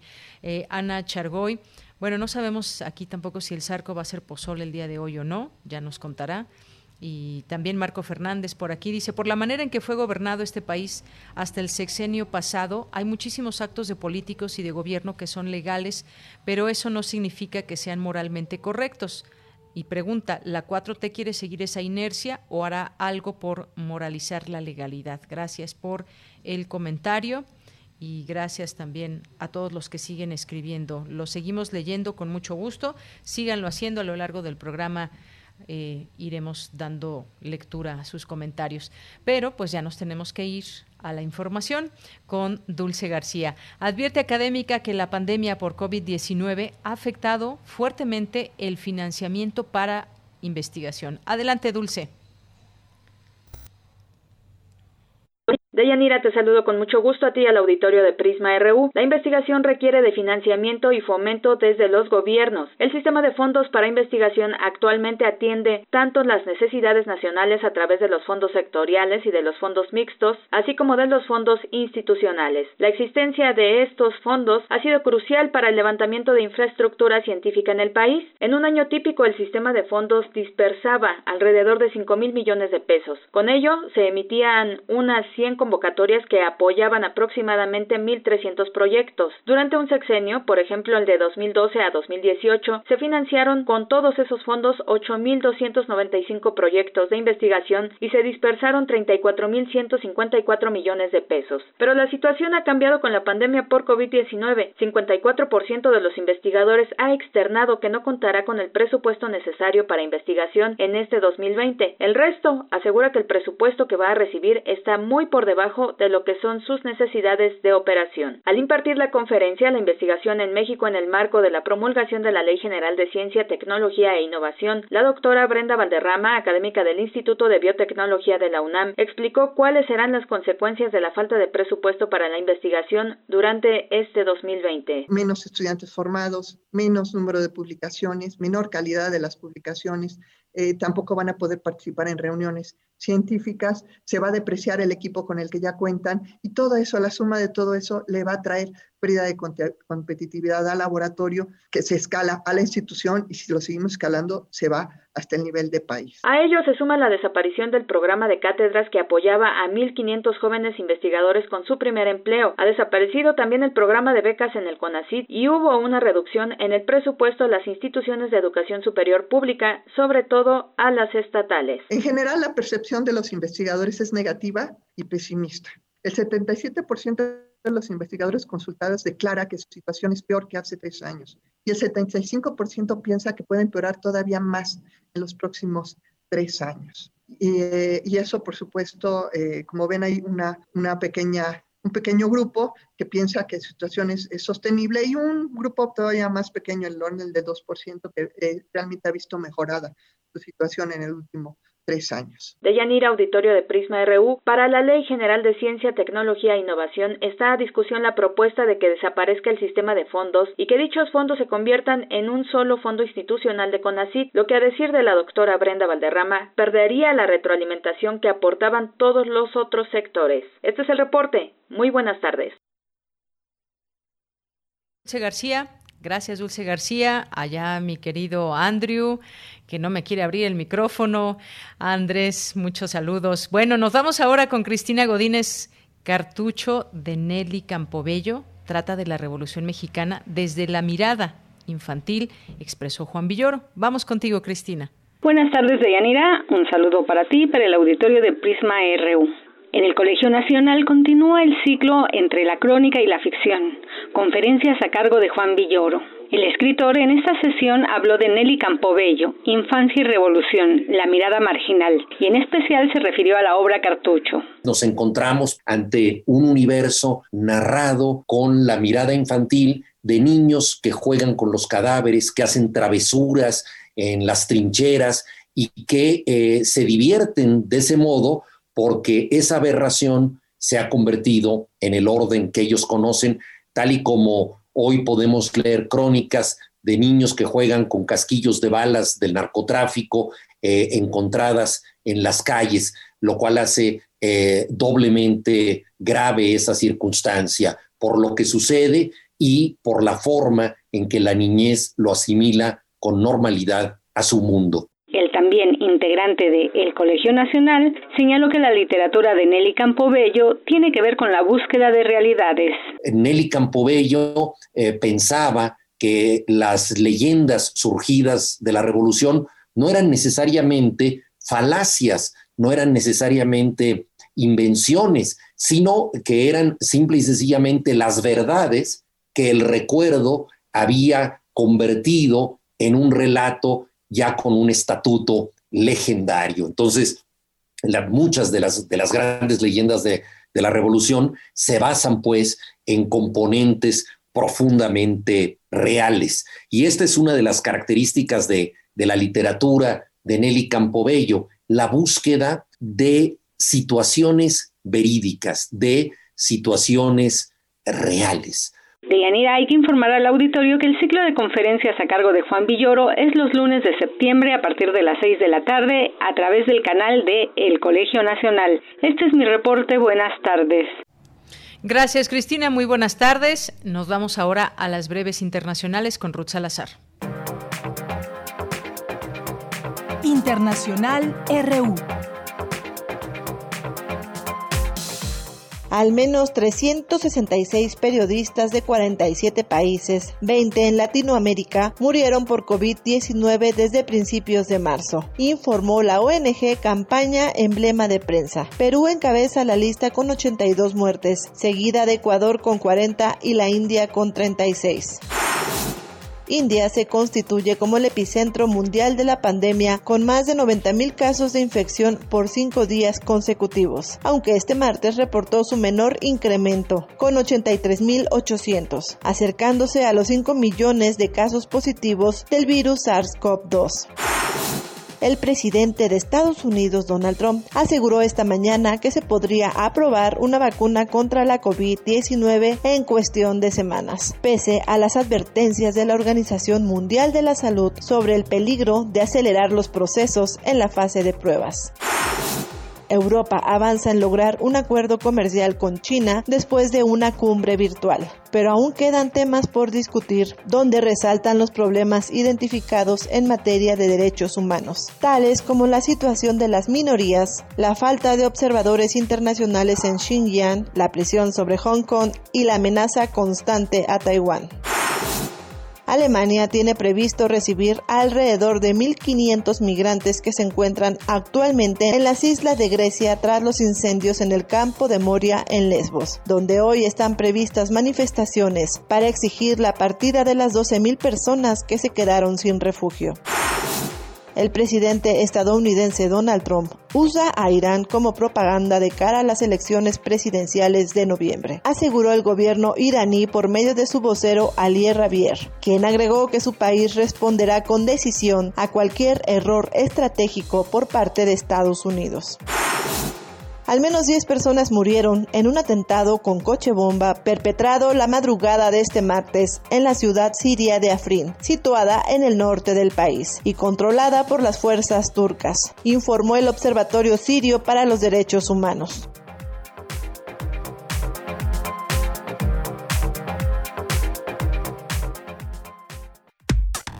Relatamos al mundo. Relatamos al mundo.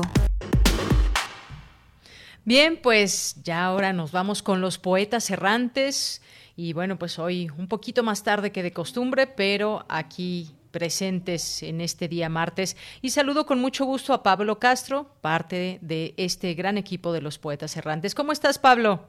Hola, Deyanira. Muy bien, muchas gracias. Aquí muy feliz de estar otra vez contigo y con todos nuestros radioescuchas. Claro que sí, para mí también es un gusto poderte escuchar. Pues cuéntanos lo que nos van a presentar el día de hoy. Claro, pues como sabes, este 15 de septiembre, como todo el año, es un poco muy distinto, con un sabor un tanto amargo, incluso doloroso por lo que pasa en el mundo.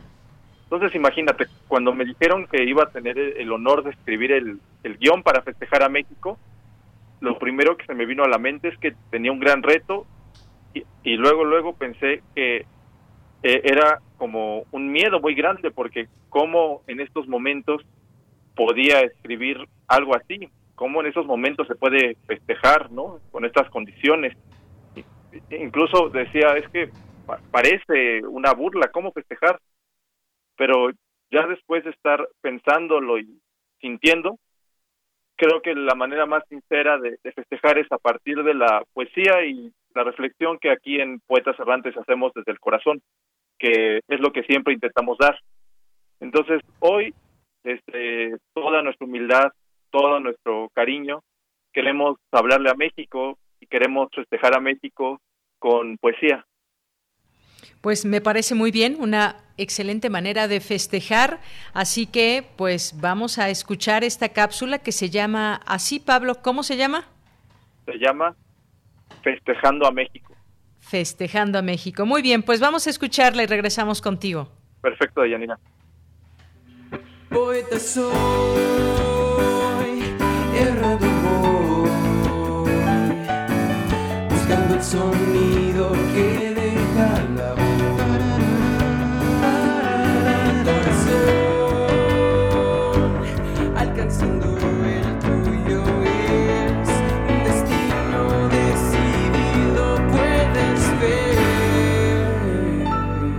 Errantes. México lindo y querido, nuestro México. Hay tantas maneras de celebrarte. ¿Qué te parece si hoy te festejamos con poesía? La poesía de tus hijos.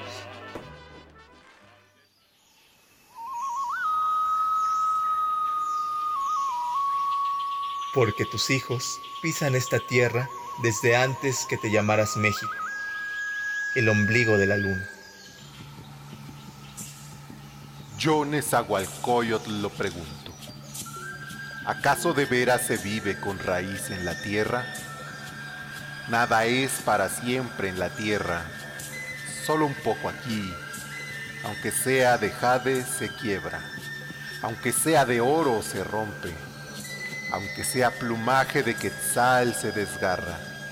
Si abriéramos nuestros sentidos, quizá entendamos que la vida es efímera y nos preocuparíamos más por disfrutar que por pelear.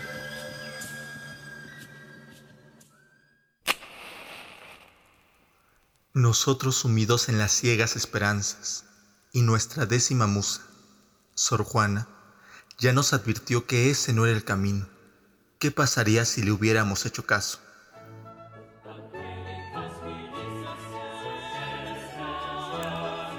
Alma del mundo, senectud lozana, decrépito verdor imaginado, el hoy de los dichosos esperado y de los desdichados el mañana. Sigan tu sombra en busca de tu día, los que con verdes vidrios por antojos todo lo ven pintado a su deseo.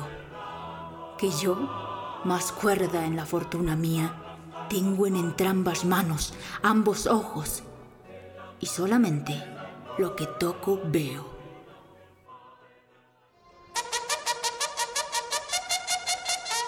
Oh México, en tu himno está la manera de tratar a todos los enemigos. Y Guillermo Prieto viene a recordarles a tus hijos, victoria ante el enemigo. Nunca paz, mexicanos. Juremos en los viles cebar nuestra rabia, infeliz del que a México agravia y malver nuestro justo rencor. Oh qué gozo, borremos la lujuria, al combate nos llama la gloria. Escuchad, ya vencimos, victoria. México de mis amores, tus poetas también mostraron que lo sublime de la vida no está en las cosas grandes y las ideas. La verdad podría estar en ese primer beso. Yo ya me despedía, y palpitante cerca mi labio de tus labios rojos. Hasta mañana. Susurraste. Yo te miré a los ojos un instante. Tú cerraste sin pensar los ojos. Y te di el primer beso. Alcé la frente iluminado por mi dicha cierta. Perdóneme, Señor, esta alegría. México lindo y querido, lleno de problemas, infestado de dificultades, harto de lo cotidiano. En tus poetas está la vida, en tus hijos está la solución. Te ruego, escucha y calla. Calla no para ceder, sino para comprender. Escucha las letras de estos mexicanos. Hoy te celebro desde la reflexión y desde la conciencia. Qué grande eres, México. Lo que acabamos de escuchar es el proyecto radiofónico de los estudiantes que realizan el servicio social en Radio UNAM, unidos solo por el amor a la poesía y al sonido. Radio UNAM, experiencia sonora.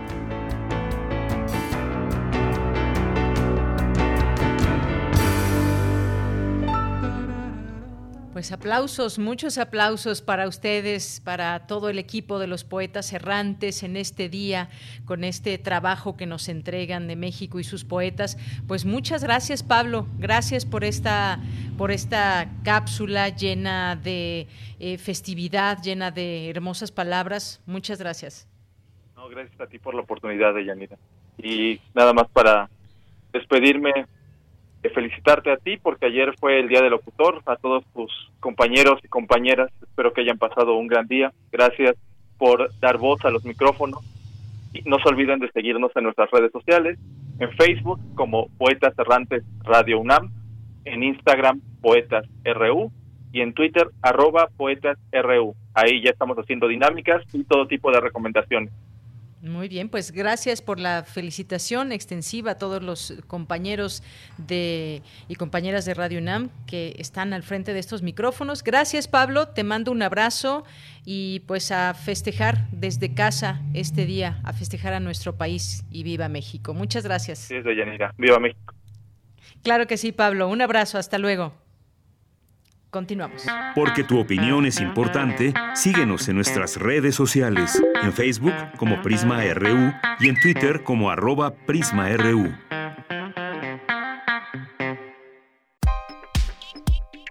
Colaboradores RU. Literatura. Bien, y hoy recibimos con mucho gusto en este martes en A la orilla de la tarde a Alejandro Toledo, escritor y ensayista, que nos acompaña en esta aventura radiofónica. ¿Cómo estás, Alejandro? Muy bien, Bellanida, ¿cómo estás tú? Muy bien, muchas gracias. Con ánimo festivo quizás por este día y pese, pese a todo, también pese a todo lo malo. Aunque estamos más cerca del grito de Munch que del grito de, de, de Hidalgo, ¿no? Pero Así es, Alejandro. Pues a ver, cuéntanos el día de hoy qué nos tienes. Este, entre lo insólito y lo extraño es el, primer título de este libro universitario, este, en la Facultad de Filosofía y Letras con el Instituto de Investigaciones Filológicas, preparado por Alejandra Amato, que es especialista en el tema de la literatura fantástica. Ella lleva un seminario permanente sobre el tema y además ha organizado ya varios coloquios internacionales. Quien más ha insistido ahora en el, en el tema de lo de lo fantástico hispanoamericano. Entonces ella hizo una recopilación de artículos académicos. Eh, es un volumen de casi 500 páginas que, me parece una revisión interesante que tiene varias virtudes, ¿no? Abre con un texto eh, largo de Rafael Olea Franco en torno y es, es un es realmente un muy buen estudio o ensayo este, que nos introduce en el tema. Y él revisa esto de cómo a partir de los años 40 precisamente de 1940 la literatura latinoamericana sobre todo se transforma gracias a la aparición de la antología de la literatura fantástica de Borges, Bioy, Casares y Silvina Ocampo, y, y empieza una serie de transformaciones. En esa época lo, lo bien visto, digamos, la literatura seria, era la literatura realista, costumbrista, histórica incluso, ¿no? Y lo fantástico, todo aquello que, que no fuera realista era visto como una literatura de, de evasión. Entonces, quien, quienes modifican esto son eh, este, este grupo de autores que reunidos alrededor de la revista Sur. Incluso se habla de una especie de surrealismo latinoamericano por, por este grupo y sobre todo la antología de, de Borges, Bioy y Silvino Campo. Entonces, Rafael Olea Franco revisa este, cómo fue este proceso, cómo los autores que el mismo Borges incluyó en, la antología ya, ya de algún modo prefiguran lo que va a ser la obra de, de Borges, son como anticipaciones, digamos, de lo que él mismo va, va a realizar. Y este, y apunta hay un hecho muy curioso de que en la, en la edición de 40 de, de la antología se incluye ya el cuento que se llama Tlon Ukbar Orbis Tertius de Borges, del mismo Borges, con una postdata que está fechada en 1947. Entonces muchos que leímos esta antología en ediciones posteriores pensábamos que era una postdata agregada por Borges en las ediciones posteriores al 47. Entonces, este, al, conseguir esta primera edición que, que yo tengo de la antología, eh, es algo que apunta Olea Franco en su ensayo. Se da uno cuenta de que la edición de 40 ya tenía la postdata del 47, que es como un, un juego con el tiempo, ¿no? Una una manera que tenía Borges de jugar con el lector y de anticiparse. Incluso el Oldea Franco menciona el asunto de que eh, el cuento apareció primero en la revista Sur y que ahí la postdata decía en hacía la referencia bibliográfica de la misma revista Sur cuando luego la misma antología dice que la postdata del 47 se remite a la antología publicada por Sudamericana en 40, que es el libro que estamos estamos leyendo. Bueno, eso es, un juego curioso con el tiempo, que es, es, ahí se da uno cuenta cómo la realidad empieza a romperse en la literatura a partir de este grupo de, grandes autores, ¿no? Y algo que marca el ensayo de Olea Franco y que tienen en común casi todos los ensayos de este libro es la, la prosa amable. Este, muchas veces la academia se encierra en, discursos eh, de especialistas, ¿no? Cerrados, llenos de conceptos nuevos, este, eh, y este y, el lector se queda pasmado ante los ante los análisis, digamos, que, se realiza, ¿no? Porque parece que eso está que, que, es un trabajo como científico que uno difícilmente puede puede comprender. Entonces, la pauta que marca Olea Franco y que, que, tiene casi todo el libro es la de una escritura sencilla que piensa en los en los lectores y además con un concepto que a mí me parece interesante, que es el pensar que la literatura no puede encasillarse, que los conceptos son eh, solo maneras de explicar un fenómeno que es más bien activo y que es más bien móvil, no sobre todo en lo fantástico que, tiene muchas permutaciones.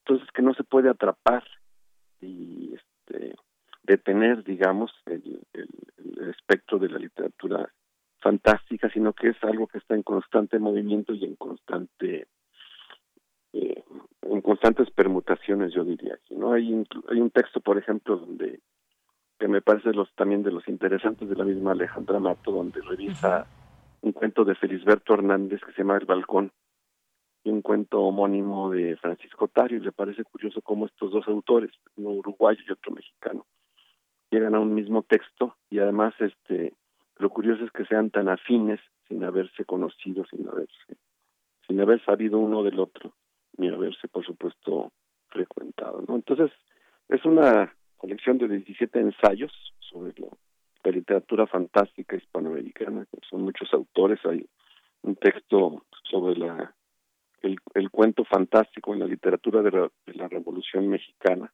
sobre un, un cuento de Rafael F. Muñoz, eh, y este pues es, una obra que me parece recomendable no por, varios sentidos no y también tiene esto que, apreciaba mucho por ejemplo Tomás Segovia o Antonio Latorre que eran eh, discutían el que la academia se encerrara siempre en sí misma y en, discursos que solo se entendían los mismos académicos. Es, es una obra que se abre hacia hacia los lectores comunes sobre todo a los amantes de la de la literatura fantástica no y ofrece un muy un muy buen panorama. Muy bien, bueno, pues gracias por esta recomendación, Alejandro. Como bien dices, pues eh, a la literatura que pues no se le puede encasillar y sobre todo pues en este en este tono fantástico del que nos hablas. Pues muchas gracias, gracias y que la pases muy bien esta esta noche, que des el grito y pues bueno, ya nos escucharemos en 15 días. Muy bien, que estés muy bien. Y, otra vez que viva México, como dijo alguien hace ratito, ¿no? Así es, que viva México. Alejandro, muchas gracias, un abrazo. Cuídate mucho, adiós. Hasta luego, muy buenas tardes. Gracias a nuestro colaborador Alejandro Toledo, escritor y ensayista. Y pues ya nos vamos despidiendo, vamos escuchando por ahí música de fondo y pues les deseamos que tengan una buena noche, que festejen pues de una manera con sana distancia. Seguramente muchos se van a reunir con su familia, tengan mucho cuidado, tengan en cuenta que es su familia y hay que cuidarnos entre todos. Y pues aquí nos siguen mandando qué van a comer, taquitos dorados, tinga de res, de pollo. Y muchas gracias aquí por compartirnos también sus mensajes. Mayra Elizondo nos dice también, dice que les mande mucha suerte Híjole, Mayra, mucha suerte para, para la rifa del avión presidencial, dice, y de pasada muchos abrazos para ponernos más contentos y festejar con mucho gusto, y nos manda la foto de su cachito. Por supuesto que sí, Mayra, no me cuesta nada desearle mucha suerte a todas las personas que lo hayan comprado, aunque eso también signifique que muchos no estén de acuerdo con esta felicitación que yo pueda hacerles, bueno, con, esta, con este enviarles suerte pero bueno, no me puedo negar a la petición de, una radio escucha como Mayra Elizondo. Así que suerte Mayra y también eh, que le urge el refractario y reboot del viernes, tomará aire y tendrá paciencia. Por cierto, viva México y abrazo al profesor Javier Contreras, Mario Navarrete aquí que nos hace llegar un video. Eh, muchas gracias también. Eh, a los poetas que están por aquí, Eduardo Mendoza, a todos ustedes, muchísimas gracias por haber estado con nosotros. Mañana en estos micrófonos estará mi compañera Virginia Sánchez, Vicky como mejor la conocemos, así que pues aquí los espera ella el día de mañana y yo los escucho el próximo jueves. Y nos despedimos con esto, México lindo y querido, y con la eh, UFUNAM y el Mariachi Gallos de México. No he tomado un tequila, eh, no crean. Bueno, con esto nos despedimos. Soy de Yanira Morán, a nombre de todo el equipo. Gracias, Cristina Godínez, eh, a Dulce García, Ruth Salazar, a Rodrigo Aguilar, a Denis Licea. Eh, muchísimas gracias por haber estado también el día de hoy y pues con esto nos despedimos. Muchísimas gracias. Que no se me pase nadie. A ver, ¿quién me falta, Rodrigo, por ahí? bueno, creo que, creo que somos todos. Muchas gracias, muy buenas tardes y hasta, hasta el jueves y mañana acompañen a Vicky.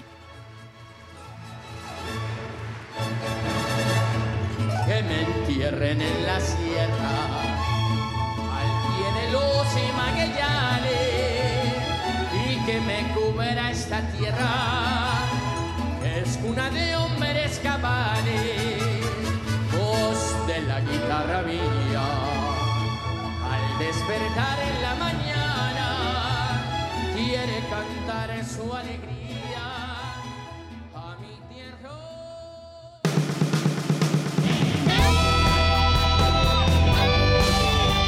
Prisma RU. Relatamos al mundo.